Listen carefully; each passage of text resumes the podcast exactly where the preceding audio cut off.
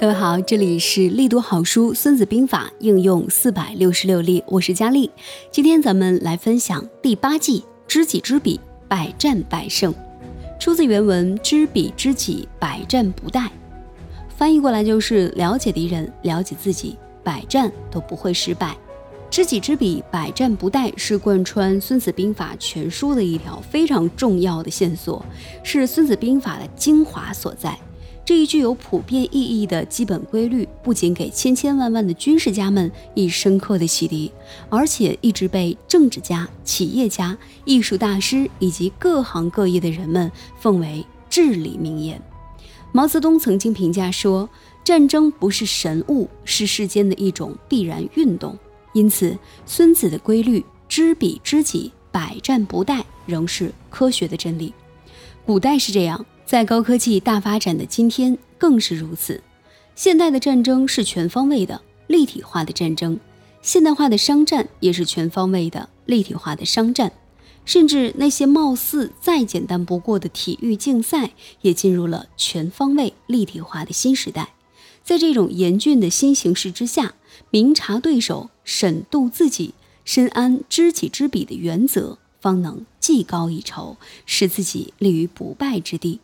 那么，如何用兵才是知己知彼，从而使自己百战不殆呢？孙子兵法提出了五种可以预见到胜利的方法。这五种方法分别是：一、知道什么情况下可以打，什么情况下不可以打的，能胜利；第二，懂得根据兵力的多少来采取不同战法的，能胜利；第三，官兵有共同的愿望，上下同心的，能胜利；第四。有准备的对待没有准备的能胜利。第五，将帅有指挥才能，而国军不加以牵制的能胜利。孙子的结论是：了解敌人，了解自己，百战都不会失败的；不了解敌人而了解自己的，战败的可能各半；不了解敌人也不了解自己，那就会每战每败。今天给大家带来的五个故事，分别是王昭远每战皆败、类人猿行动一次刺杀、郑板桥与竹、恐怖的萨姆之歌、拳王泰森出狱第一战。接下来，咱们就来读第一个故事：王昭远每战皆败。赵匡胤通过陈桥兵变建立宋王朝之后，先后平定了湖北、湖南，然后进兵后蜀，准备一统中国。后蜀国君孟昶骄奢淫逸，不问政事。丞相李吴为保全巴山楚水，建议孟昶呢与赵匡胤讲和。知枢密院使王昭远则竭力反对。王昭远对孟昶说：“与其请和称臣，不如联合北汉夹击赵匡胤，令其退还中原。”王昭远平时自比诸葛亮，目空一切，实际上呢，既无运筹帷幄之谋，又无领兵打仗之勇。孟昶被王昭远的言辞所迷惑，于是任命王昭远为行营都统，任命赵重涛为都监，韩保正、李进为正副招讨使，率兵迎战宋军。蜀军长时间没有训练，将无良谋，兵无斗志。蜀宋在三泉寨相遇。副招讨使李进拍马出战，只几个回合就被宋将史延德活擒去了。招讨使韩保正前去救援，也被史延德活捉。蜀军失去正副主将，一哄而散。王昭远听说前军失利了，便在利州，也就是四川境内提下，企图恶险而守。宋将崔琰逼近王昭远的大营，命令士兵百般辱骂，诱王昭远出战。王昭远果然中计了。引兵出营，崔琰且战且退。待王昭远察觉到离大营太远的时候，宋军的伏兵已经一涌而出。王昭远扔弃大部队，只一人逃回了利州城。第二天，崔琰追至利州城下，王昭远率残兵败将迎战，结果一败涂地，放弃利州，退回到剑门。不久，王昭远听到了宋军东路军已进占义光的消息。王昭远留下偏将守剑门，慌忙向东川逃去。宋军随后紧追，王昭远慌不择路，眼看宋军越追越紧，急迫间躲到百姓的一间仓舍中。宋军呢追至仓舍，将王昭远活捉而去。可笑的是，王昭远自比当年的诸葛亮。既不知己，更不知彼，打一仗败一仗，枉自断送了许多将士的无辜生命。王昭远被活捉之后，宋军直逼成都城下，孟昶只好打开城门向宋军投降。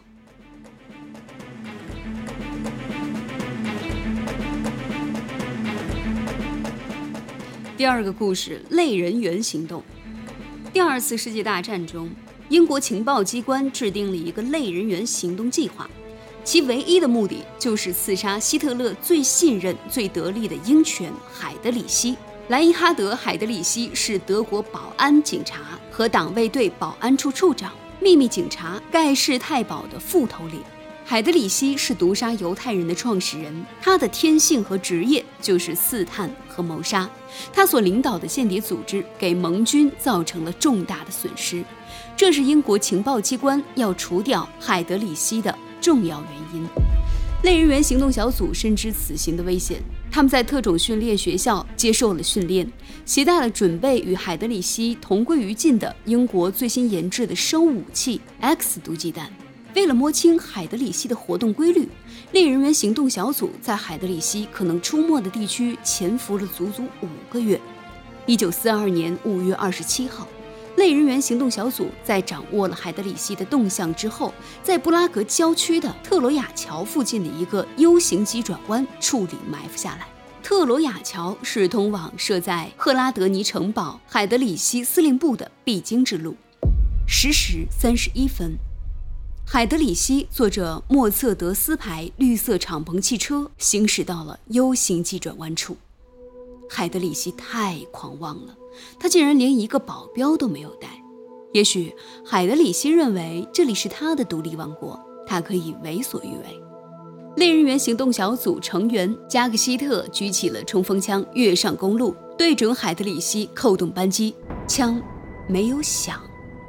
这支经过反复检查、从未出过故障的冲锋枪，在这生死关头却卡壳了。加克希可呆住了。海德里希的那一双冷酷的眼睛和令人敬畏的鹰钩鼻子近在咫尺。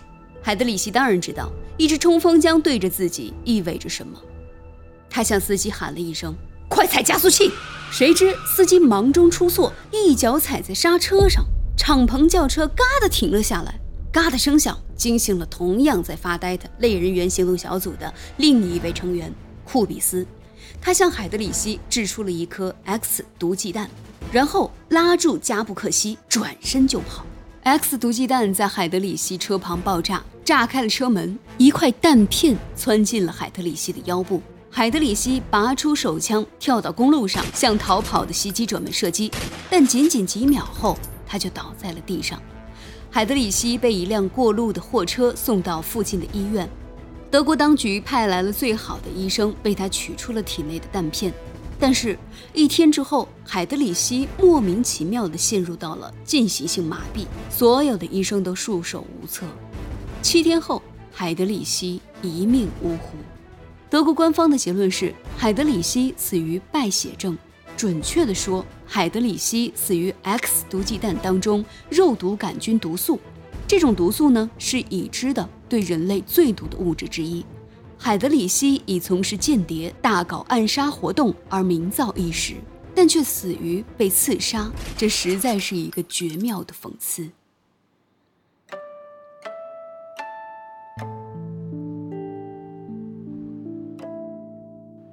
郑板桥与竹。郑板桥在书画艺术方面有着特殊的造诣。郑板桥一生喜欢画兰、竹、石，特别是竹子。除了坚强正直、生命力强，还寄予了苍劲豪迈、虚心向上等精神品质，这与板桥的倔强不驯之气是不谋而合的。因此，板桥五十余年专画兰竹，不画他物。与其说是在画竹，倒不如说他是在表白内心的思想感情。郑板桥自幼就与竹子结下了不解之缘。他家住宅的四周到处都种满了翠竹，夏天绿竹摇曳，他在绿竹之下安置了一张小床，一边乘凉，一边欣赏竹枝竹叶，观赏整个竹林的风光，秋冬时节，板桥截取细竹枝做窗出，用洁白云薄的纸小心地糊在上面。风和日暖，冻莹撞在竹纸上，竹景一片凌乱，犹如一幅天然的竹画。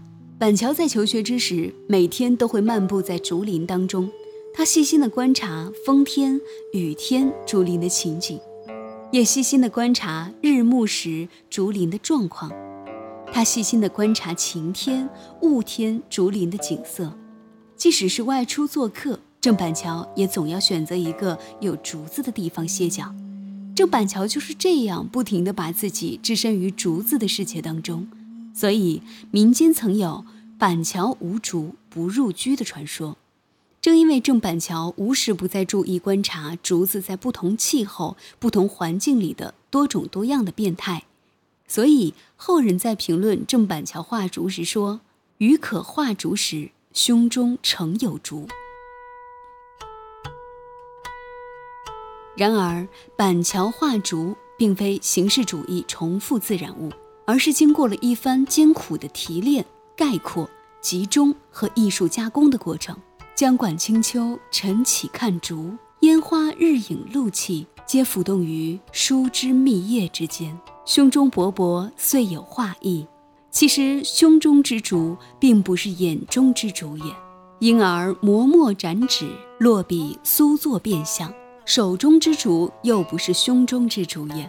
因此，意在笔先者，定则也；去在法外则，画机也。独画云乎哉？由于板桥在艺术创作中分清了现实与想象、真实与艺术的界限，所以他画出来的竹子既是源于客观事物，又能高于客观事物，达到了更完美的境界。郑板桥画竹几十年如一日。他六十六岁的一首题画墨竹的诗中写道：“四十年来画竹枝，日间挥写夜间思，冗繁消尽留清瘦，画到生时是熟时。”可见郑板桥画竹用心是何等良苦。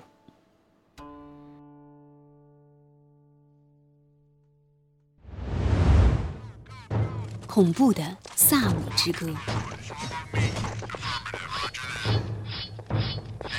一九七三年十月六号，萨达特指挥埃军突破以军巴列夫防线，向西奈半岛纵深进攻。以色列仓皇应战，损失惨重。这就是世人瞩目的第四次中东战争。十月六号是犹太人的赎罪日，萨达特选择这一日子可谓是用心良苦。以军飞行员在战争爆发半小时后，饿着肚皮匆匆升空。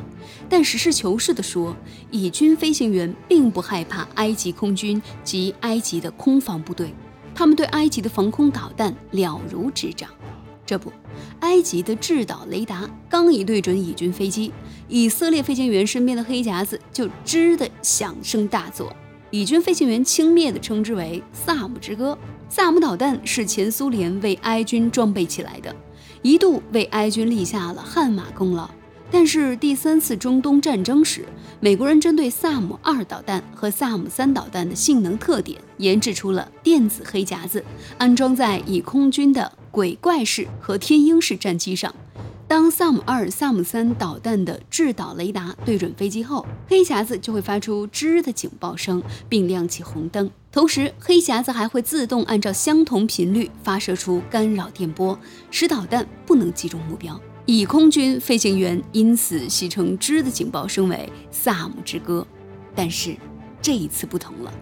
埃及人在接受了失败的教训之后，与苏联人一起研制出采用新的工作频率和多种制导方式的萨姆六导弹，并秘密安装到军队当中。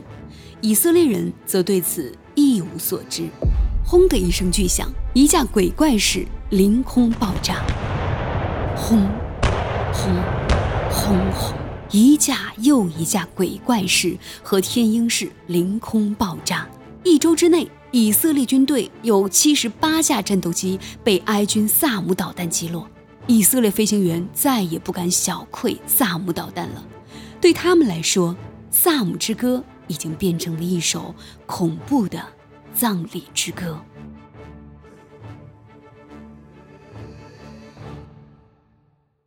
拳王泰森出狱第一战。一九九五年八月二十五号，前世界重量级拳王九二二三三五号囚犯泰森，在度过了三十多个月的铁窗生活之后，经过了数月的恢复训练，在美国拉斯维加斯 MGM 广场的拳击台上露面了。泰森的对手是绰号“飓风”的麦克尼雷，他又蹦又跳，气焰十分嚣张。泰森呢，平静的犹如一个与世无争的白痴。比赛一开始，麦克雷尼就以飓风般的快速出拳，把泰森打得连连后退，一直退到了台角。泰森老了，有人在叹息。但是泰森敏锐地躲过了麦克尼雷的一记又一记的快拳，稳住阵脚，开始还击。双方展开了凶猛的对抗攻击。泰森还没有老，又有人在议论。突然，泰森抓住了一次稍纵即逝的机会，一拳将麦克尼雷击倒在地，全场大哗。麦克尼雷是好样的，他很快站了起来。于是比赛继续进行。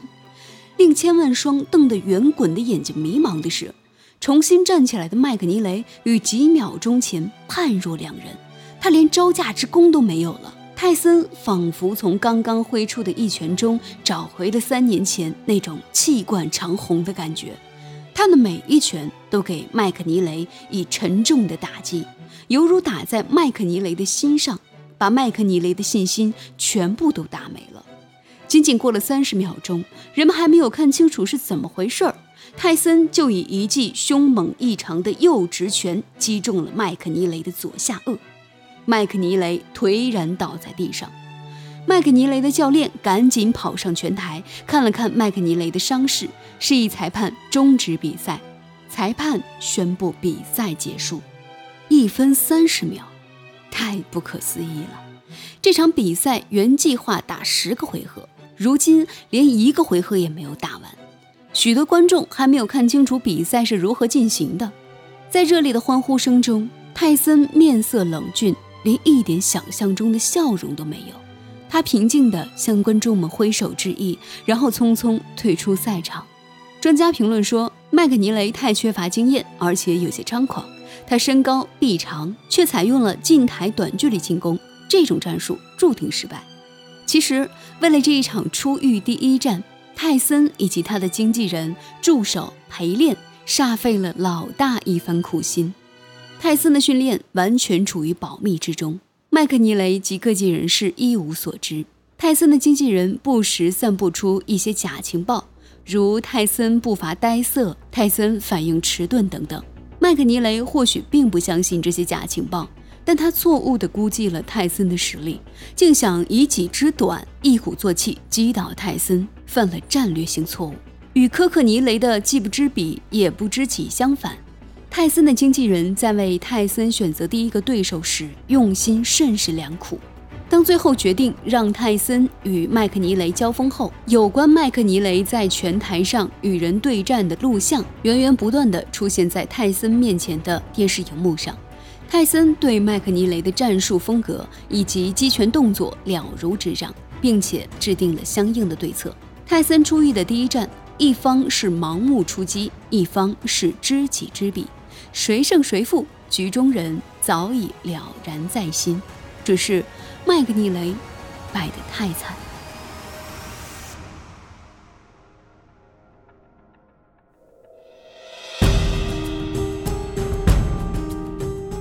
以上就是《孙子兵法》第八计“知己知彼”。百战不殆。下一期节目我们就要开始新篇章了。咱们这么多期，其实一直都是在说一个底层逻辑：作战之前一定要做好准备，了解自己的优劣势，了解真实的现实情况。在战争之前，我们就要做好万全的准备，不断的去推演，不断的去谋划，把一切呢都想到前面，然后再开始。做完准备之后，我们下一期节目即将开启的是《孙子兵法·行篇》。依旧是先分享原文，然后是翻译，接下来是相应的计谋。行篇里主要总结出来的一个计谋是我们的第九计：创造条件以弱制强。讲完之后呢，就会开启势篇，说到的是避实击虚，以及散灭，出奇制胜，防不胜防。希望听过今天的内容之后，你会有所收获，对你的事业有所帮助。好了，非常感谢您的收听，这里是力读好书《孙子兵法》应用四百六十六例，我是佳丽。理想很重要，愿你在前进的道路上一帆风顺，一生无忧。咱们下期见。